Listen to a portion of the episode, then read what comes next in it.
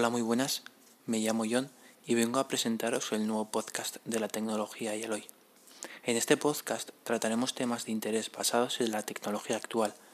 La finalidad de él es compartir mis conocimientos con vosotros y aumentar el entendimiento de la gente. Intentaré que no se hagan muy pesados, pero dependiendo del tema a tratar, tendrán una durabilidad u otra. En este primer podcast nos vamos a centrar en hablar de las funciones ocultas o cómo sacarle mucho más partido a nuestro iPhone con iOS 13 en la nueva actualización a día de hoy. Me encuentro en mi día a día con mucha gente que me dice que le gustaría saber más de cómo aprovechar su iPhone, que igual no conocen funciones ocultas o funciones en general. Por ello he decidido centrar mi primer podcast en esto ya que yo soy un consumidor habitual de Apple y todos sus productos tienen funciones que no conocemos y que nos pueden facilitar bastante a la hora de desarrollar una tarea del día a día. La mayoría de las cosas que voy a comentar hay gente que seguro que las conoce, porque ya las ha utilizado. Pero estoy casi seguro que hay personas que igual no, y le pueden ayudar a dar ese paso de optimización de su dispositivo. La primera función que quiero destacar es el modo oscuro.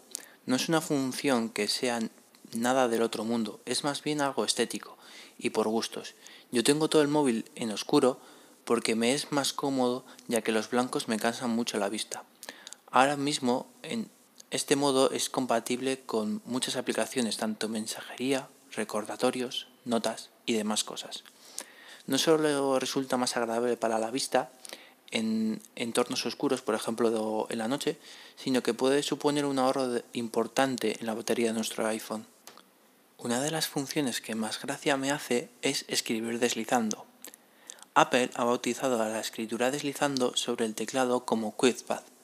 La gran diferencia con el modo de escritura clásico es que no necesitas levantar el dedo para pulsar cada letra de una palabra, sino deslizar de una a otra. Una de las funciones a nivel de seguridad que más me gusta y que más me llama la atención es el iniciar sesión con Apple. Se trata de un sistema propio de inicio de sesión de Apple que podrás usar para iniciar sesión en aplicaciones y sitios web compatibles sin necesidad de proporcionar tu correo electrónico o número telefónico, protegiendo así nuestra privacidad, que es bastante importante. La siguiente mejora va relacionada con Siri.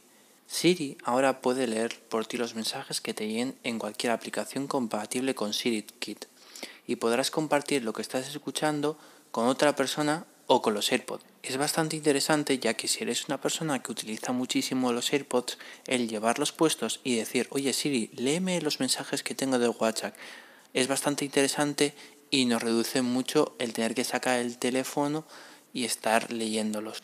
Apple ha pensado en los más jugones y en esta actualización ha incluido la posibilidad de poder jugar con un mando de la PlayStation 4 o con un mando de la Xbox One. Eso sí, tendría que utilizarse con los juegos compatibles con ello. Una de las funciones la cual va a alargar la vida útil de nuestra batería es la carga de batería optimizada. Se trata de una opción pensada para aumentar la vida útil de la batería de tu iPhone, usando aprendizaje automático el iPhone aprende del uso que haces del móvil y evita cargar más del 80% de la batería a no ser que lo necesites. Así no perdemos ciclos de la batería a lo tonto.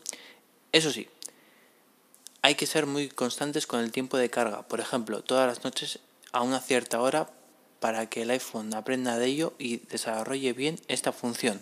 La siguiente función va unida a Safari, ese buscador que nos viene por defecto incluido en el iPhone y el cual podemos configurar bastante dado que si eres una persona que utilizas mucho el buscador y eres como yo que te dejas mil pestañas abiertas, ahora puedes programar cuando quieres que se cierren esas pestañas, al cabo de un día, de una semana o de un mes.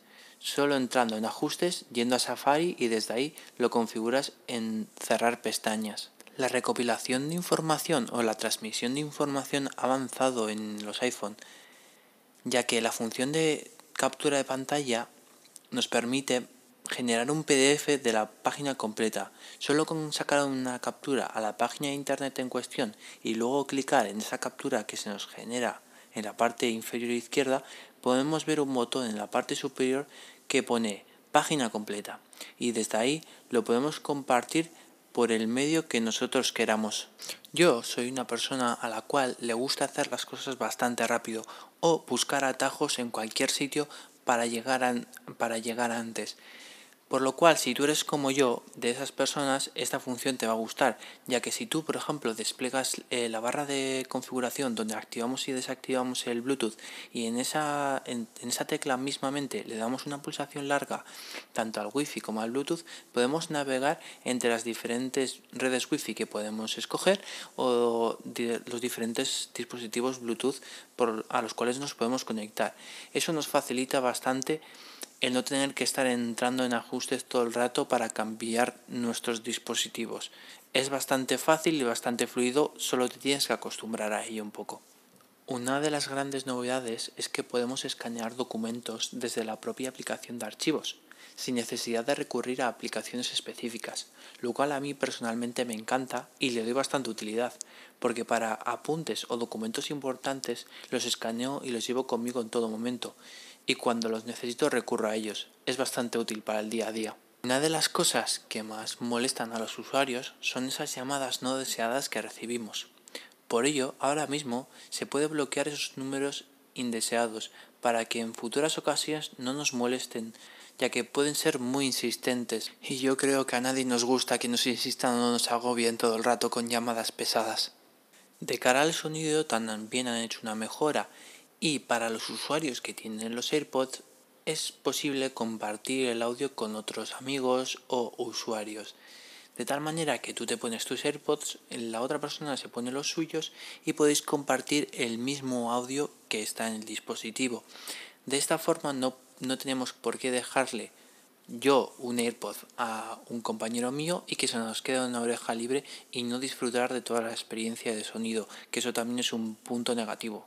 Por último, me gustaría comentar una de las funciones que están incluidas en los iPad y que hasta hace poco descubrí que también estaban incluidas en los iPhone y es la función de copiar, cortar, pegar, hacer o deshacer mediante gestos. Sí, mediante gestos. Si nosotros vamos a un blog de notas y seleccionamos una palabra o un texto y con tres dedos en la pantalla los juntamos o los separamos, podríamos obtener la función de cortar o pegar y si desplazamos con, los mismos tres dedos para un lado de la pantalla o para otro, obtendríamos la función de hacer o deshacer. Bueno, y esto ha sido todo. Espero que os haya gustado y que os haya servido o os haya sido útil. Y nos vemos en el próximo podcast que será dentro de no mucho. Un saludo y gracias.